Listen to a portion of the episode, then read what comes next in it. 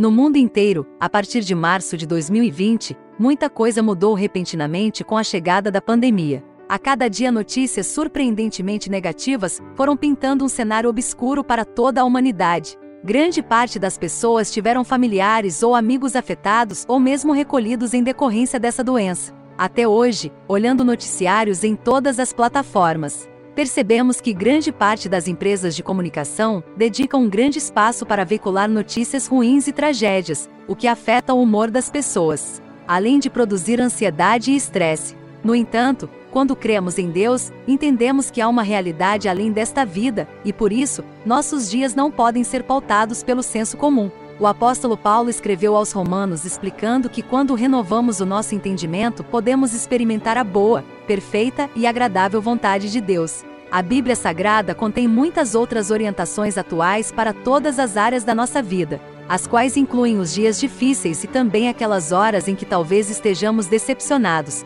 cobertos da razão que nos diz para não ter esperança, ou ainda quando criamos as piores expectativas para o futuro. Dentre as muitas revelações de sabedoria da Bíblia, vemos o que o profeta Jeremias fala sobre a bondade de Deus, ao dizer que suas misericórdias se renovam a cada manhã. Uma rápida análise da palavra misericórdia nos permite entender que essa palavra significa compaixão, piedade, amor profundo. Mas, entendemos que os textos originais da Bíblia foram escritos em outros idiomas, nem sempre a tradução para a língua portuguesa revela todo o seu significado. Daí a necessidade de conhecermos a origem da palavra traduzida por misericórdia, Ezer, para entender que significa também amor leal, lealdade e fidelidade. A Bíblia Sagrada apresenta harmonia em todos os seus textos e quando estudamos sobre o amor leal de Deus, uma das acepções de misericórdia, vemos o que o Senhor falou a Moisés no sétimo capítulo de Deuteronômio, sobre a sua bondade em acompanhar até mil gerações dos que o amam.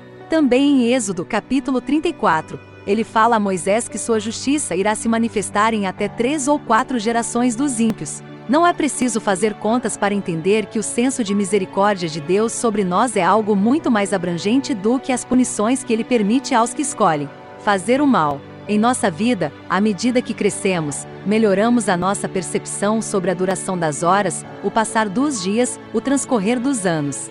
E quando pensamos que há sempre um dia após o outro, e que todos eles começam com amanhã, em que a misericórdia de Deus se renova, portanto, temos novas oportunidades de recomeço em cada ciclo de tempo, para completar o seu entendimento sobre a bondade e a benignidade de Deus. Leia o Salmo 103 algumas vezes durante este mês, você perceberá quantas promessas há de provisão material, emocional, fortalecimento, justiça, perdão salvação e cura, além de muitas outras bênçãos que Deus derrama sobre a terra. Há muitas outras ainda que Ele reserva para aqueles que desejam conhecer e fazer a sua vontade.